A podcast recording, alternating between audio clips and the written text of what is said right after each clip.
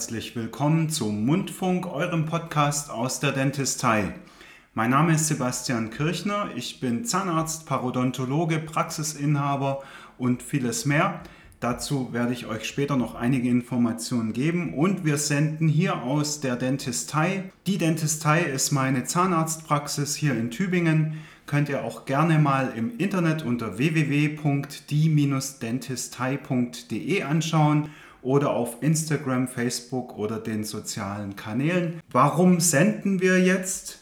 Wir senden heute den ersten Paro-Talk. Der Paro-Talk ist ein Format im Mundfunk, der auf meine Spezialisierung eingeht. Ich bin Master Parodontologie und Implantattherapie und da werde ich im Verlauf immer wieder auf die einzelnen Krankheitsbilder eingehen, also die Parodontitis. Ich sage ganz oft so ein bisschen verniedlichend Paro, das bitte ich zu entschuldigen. Das liegt einfach an der Tatsache, dass ich mich sehr, sehr viel damit auseinandersetze und auch immer wieder schaue, dass ich wissenschaftlich absolut am Ball bin. Wenn ich von der Parodontitis spreche, dann meine ich natürlich auch das, was umgangssprachlich und in Fernsehwerbungen gerne mal Parodontose genannt wird. Und die Parodontitis ist sehr, sehr komplex, aber dafür gibt es dann eben auch eine komplexe Diagnostik, die das klingt komisch, aber es ist Tatsache, macht mir Spaß. Mir macht es Spaß rauszufinden, wie es im individuellen Fall ist. Das muss ich kurz auch einstreuen, ist der Grund, weshalb auch der Paro-Talk, wenn wir hier mit unserem Mundfunk-Podcast im spezialisierten Paro-Talk sind, der Paro-Talk ersetzt nicht euren Besuch beim qualifizierten Zahnarzt. Das ist wichtig zu sagen. Dieser Podcast dient der Aufklärung,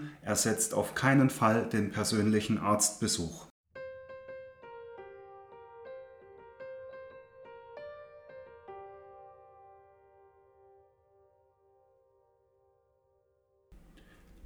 Heute im Parotalk möchte ich einfach mal allgemein auf das Thema Parodontitis und Parodontologie eingehen, also die Wissenschaft des Zahnhalteapparates. Was qualifiziert mich? Was qualifiziert meine Praxis, die Dentistei dafür? Das ist im Prinzip schon im Jahr 2011 äh, als Ursprung zu suchen. Da habe ich mein erstes Curriculum in der Parodontologie gemacht. Curriculum müsst ihr euch so vorstellen wie ein Facharzt oder vielleicht, wenn es ein Anwalt wäre, ein Fachanwalt oder ein Steuerberater, wenn der sich auf ein bestimmtes Gebiet rechtlich spezialisiert. Also ist eine Spezialisierungs- und Tätigkeitsschwerpunktsfortbildung. Interessanterweise, ich habe insgesamt vier Curricula absolviert. Drei davon sind im Formenkreis äh, der Parodontologie zu sehen. Das hat sich aber tatsächlich gar nicht absichtlich so entwickelt, sondern einfach, wenn meine Interessen dahin gehen. Ich habe nämlich zusätzlich zum Curriculum Parodontologie noch ein Curriculum Chirurgie gemacht. Aha, Parodontologie hat also auch was mit chirurgischen Eingriffen zu tun, allerdings super feine Mikrochirurgie. Also da ist Fingerspitzengefühl und eine ruhige Hand gefragt, deswegen macht mir das auch so Spaß. Und dann habe ich eben auch noch ein Curriculum Implantologie absolviert und die Implantologie ist ein Grundpfeiler auch der Parodontologie. Nummer eins natürlich kann der Parodontologe versuchen, die Implantate bei einem Patienten, der sie braucht, optimal zu setzen, damit sich da später keine Schwierigkeiten ergeben. Nummer zwei, bei den vielen Implantaten, das sind mittlerweile über 1,2 Millionen Implantate pro Jahr, die in Deutschland gesetzt werden, bei den vielen Implantaten ist es leider einfach so, dass die einem schwierigen Milieu, einer schwierigen Umgebung ausgesetzt sind und die gilt es zu halten. Ja, die Patienten, die haben ja da auch äh, ein bisschen was mitgemacht und muss man leider auch sagen, ein bisschen investieren müssen in die Implantate. Also sehe ich das auch als meine Aufgabe als Parodontologe, die Implantattherapie mit einzubeziehen. Ein Implantat kann nämlich auch so eine Art Parodontitis bekommen. Das heißt dann Periimplantitis. Wäre übrigens dann mal ein ganz, ganz spannendes Thema für einen Zwischenfunk. Da wird es mit Sicherheit noch dann die Möglichkeit geben, einen Zwischenfunk aufzunehmen.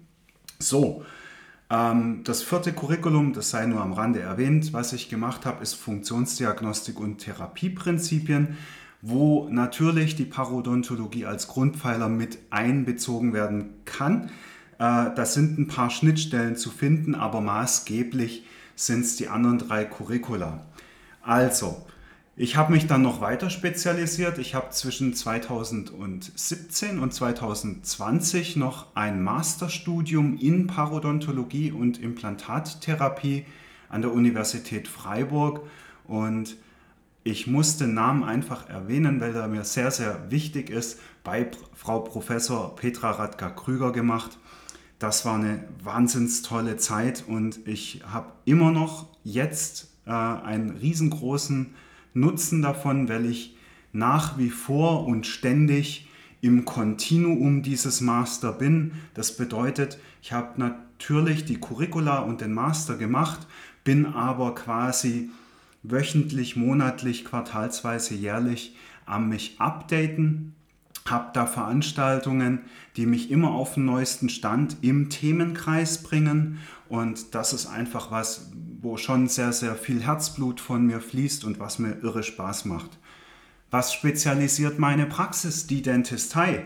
Natürlich, dass ich selbst der Parodontologe bin, das ist klar, aber eben auch, dass ich die Praxis, und das ist das Schöne, als Praxisinhaber kann ich natürlich gestalten, da kann ich meine Praxis drauf auslegen, drauf ausrichten und so haben wir hier in der Praxis einiges an Spezialwerkzeugen. Das ist auch spannend für die Kollegen, die da zuhören. Ich kann einfach mal namentlich erwähnen zur Diagnostik den Parostatus, die Software, also parostatus.de. Heißer Tipp, das ist mit ähm, Spracherkennung, künstlichen Intelligenzen einfach eine tolle Hilfe, dann sehr spezialisiert und sehr detailliert zu befunden und aber auch natürlich nachzuuntersuchen. Ich will ja wissen, dass mein Therapieergebnis funktioniert und wenn auch mal was justiert werden muss, will ich es ja frühzeitig erkennen. Also das ist mal ein ganz wichtiger Punkt.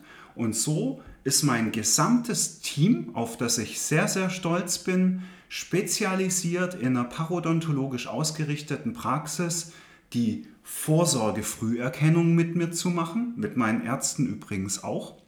Mit denen habe ich ja auch einen ständigen Austausch über das Thema, also die Vorsorge und Früherkennung.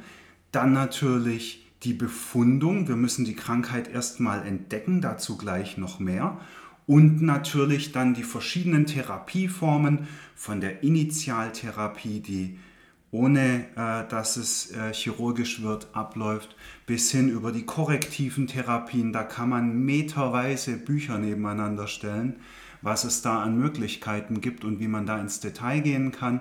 Ein Steckenpferd von mir ist noch die Verwendung von Biomaterialien und Bioersatzmaterialien, was bedeutet, ich verpflanze entweder eigenes Zahnfleisch von A nach B, ähm, wichtig im gleichen Patient, also das ist mir an der Stelle vielleicht wichtig zu erwähnen, oder aber man nimmt künstliche Ersatzmaterialien tierischen, menschlichen oder künstlichen Ursprungs von Spendern oder eben dann auch ähm, künstlich hergestellt oder auch Proteine, künstlich hergestellte Proteine, die man dann gezielt zur Therapie einbringen kann und somit nochmal das Ergebnis verbessert und den Pati Patienten einfach ermöglicht, dass sie ihre Zähne behalten können. Weil so leid mir es tut, aufs Wesentliche reduziert, die Parodontitis kostet euch die Zähne. Und der Parodontologe macht nichts anderes, als die Parodontitis möglichst früh zu diagnostizieren. Warum? Weil, und jetzt muss ich einfach Frau Radka-Krüger kurz zitieren, die sagt immer so schön, es ist eine stille Erkrankung. Der Patient spürt es nicht. Dann haben wir noch ein Selbstverständnis in der Gesellschaft. Zahnfleischbluten sei ja normal, kann ja mal passieren. Nein, stimmt nicht. Das ist das erste Warnzeichen, auf das ihr achten müsst. Ich komme gleich in der, ähm, im Detail noch mal ein bisschen näher drauf. Und da müssen wir einfach gucken, dass wir früh und gut diagnostizieren, weil der Patient merkt es vielleicht selber nicht. Dann haben wir noch die Situation, es tut nicht weh. Ja? Ähm, der Zahnhalteapparat, das ist ja das Parodont, das ist das Gewebe um den Zahn herum, das den Zahn im Knochen sichert. Der fängt an, sich abzubauen und schlussendlich fällt der Zahn aus.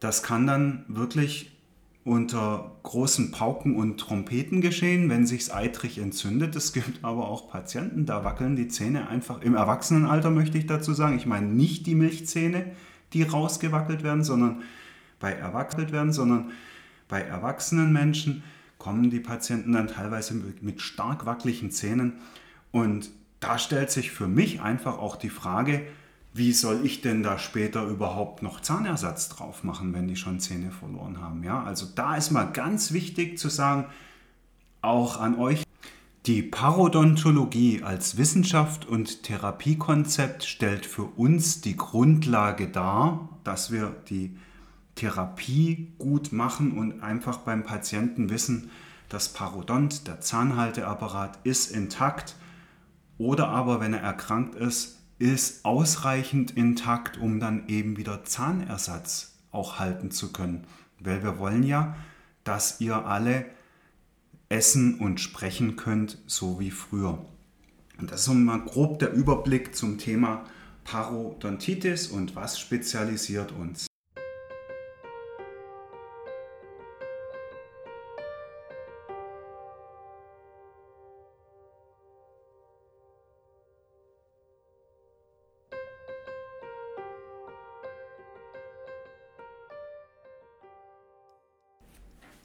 So, dann beschäftigen wir uns doch mal ganz kurz mit den wirklich harten Fakten zum Thema Parodontitis.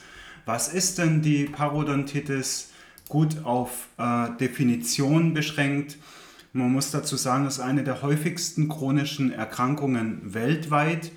Momentan sagen die Studien, dass es in Deutschland, was die erwachsene Bevölkerung betrifft, also sprich die 18- bis 79-Jährigen, so ist es wissenschaftlich definiert, ähm, circa 10 Millionen Menschen an einer schweren Parodontitis erkrankt sind. Zu den Formen komme ich mal noch in einer separaten Folge Parotalk.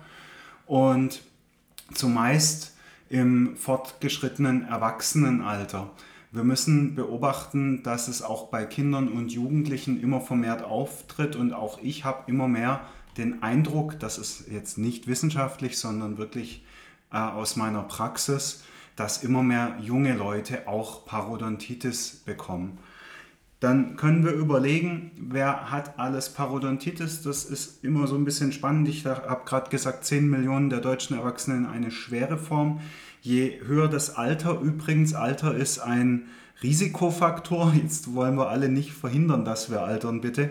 Aber je älter man wird, desto höher ist halt die Wahrscheinlichkeit, dass man das kriegt. Dann können wir verschiedene Studien und auch Daten zugrunde legen. Wir kommen so grob bei einem Drittel der Bevölkerung raus, was die Inzidenz, also die Häufigkeit des Auftretens in verschiedenen Schweregraden betrifft. Das ist schon dann eine Volkskrankheit, von der wir sprechen. Wichtig ist der Zusammenhang nicht nur mit dem Alter, sondern, das war meine Masterthese, der Zusammenhang mit Diabetes und Prädiabetes, also an die 11 Millionen Diabetiker in Deutschland. Hört bitte jetzt hier ganz besonders gut hin. Sagt es eurem Arzt, also eurem Hausarzt oder Diabetologen, er möge sich mit dem Parodontologen bitte kurz schließen auch.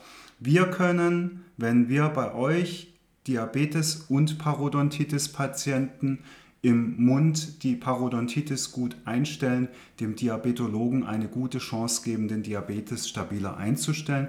Das nennt man wissenschaftlich ein bidirektionaler Zusammenhang, also in beiden Richtungen beeinflussen sich die Krankheitsbilder gegenseitig.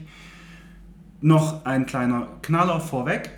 In Deutschland haben von den 18 bis 79-Jährigen circa 20 Prozent, also jeder fünfte, einen Prädiabetes. Prädiabetes ist der Blutzucker, der eben noch kurz vorm Diabetes ist und auch zum Diabetes wird. Frauen sind es, glaube ich, so um die 17 Prozent, Männer meine ich 24,5, egal, jeder Fünfte. Ja, merken wir uns. Und die Prädiabetiker mit Parodontitis kriegen wir eingestellt zum normalen Blutzucker durch eine Therapie. Das dürft ihr euch mal auf der Zunge zergehen lassen, aber zu den Zusammenhängen mit dem Körper dann später mehr. Jetzt müssen wir nur noch überlegen, dass beim Diabetes, und der Diabetes ist einfach auch ein Risikofaktor, jeden Tag ca. 600.000 Neuerkrankungen festgestellt werden und ich spreche immer noch nur von Deutschland. Also die Zahlen, die sprechen da schon für sich.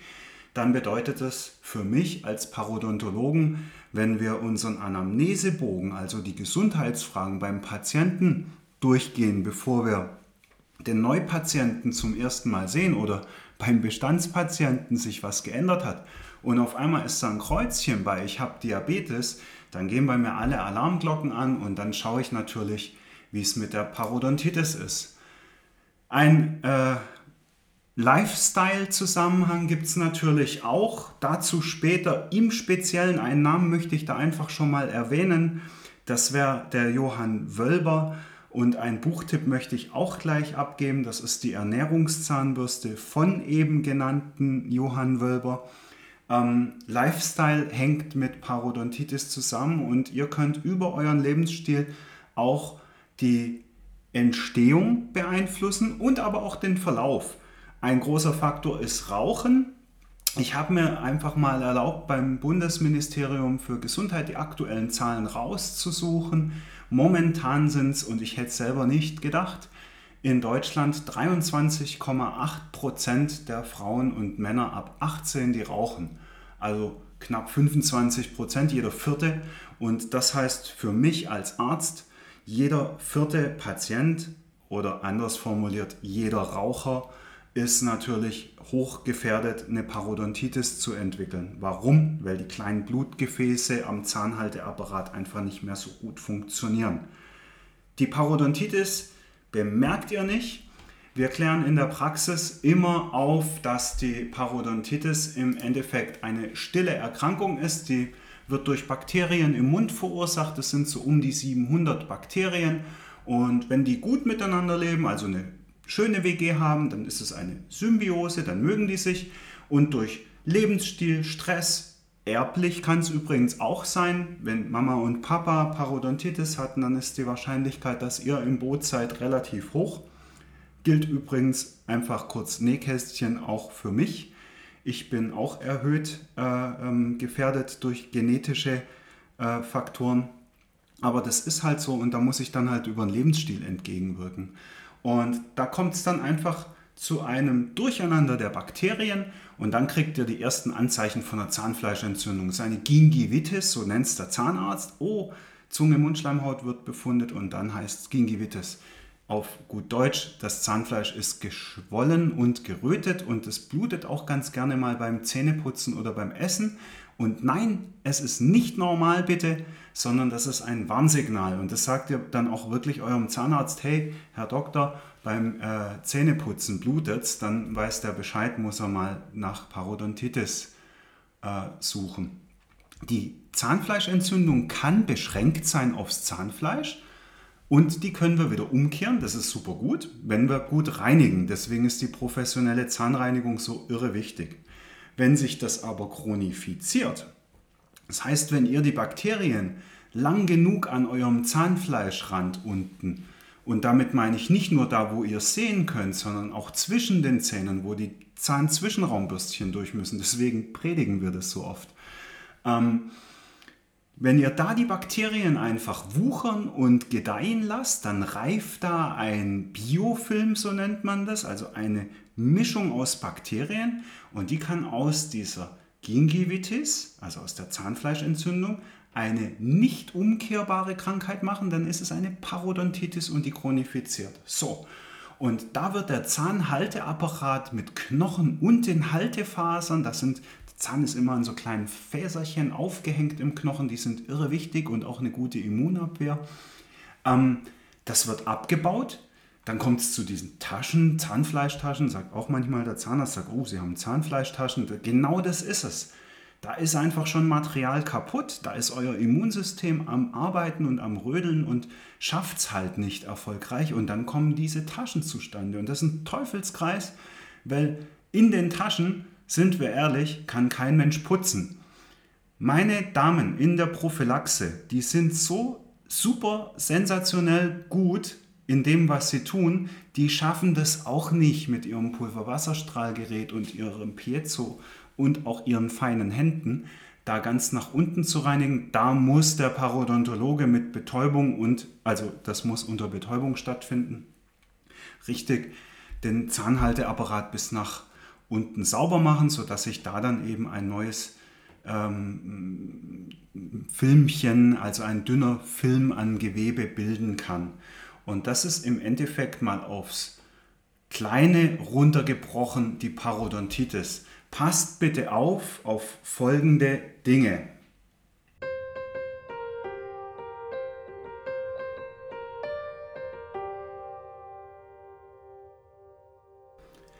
Die Warnsignale sind wirklich, wenn das Zahnfleisch blutet. Punkt. Entweder beim Zähneputzen oder spontan, wenn ihr jetzt was kaut oder was Knuspriges esst oder so, auf einmal blutet es.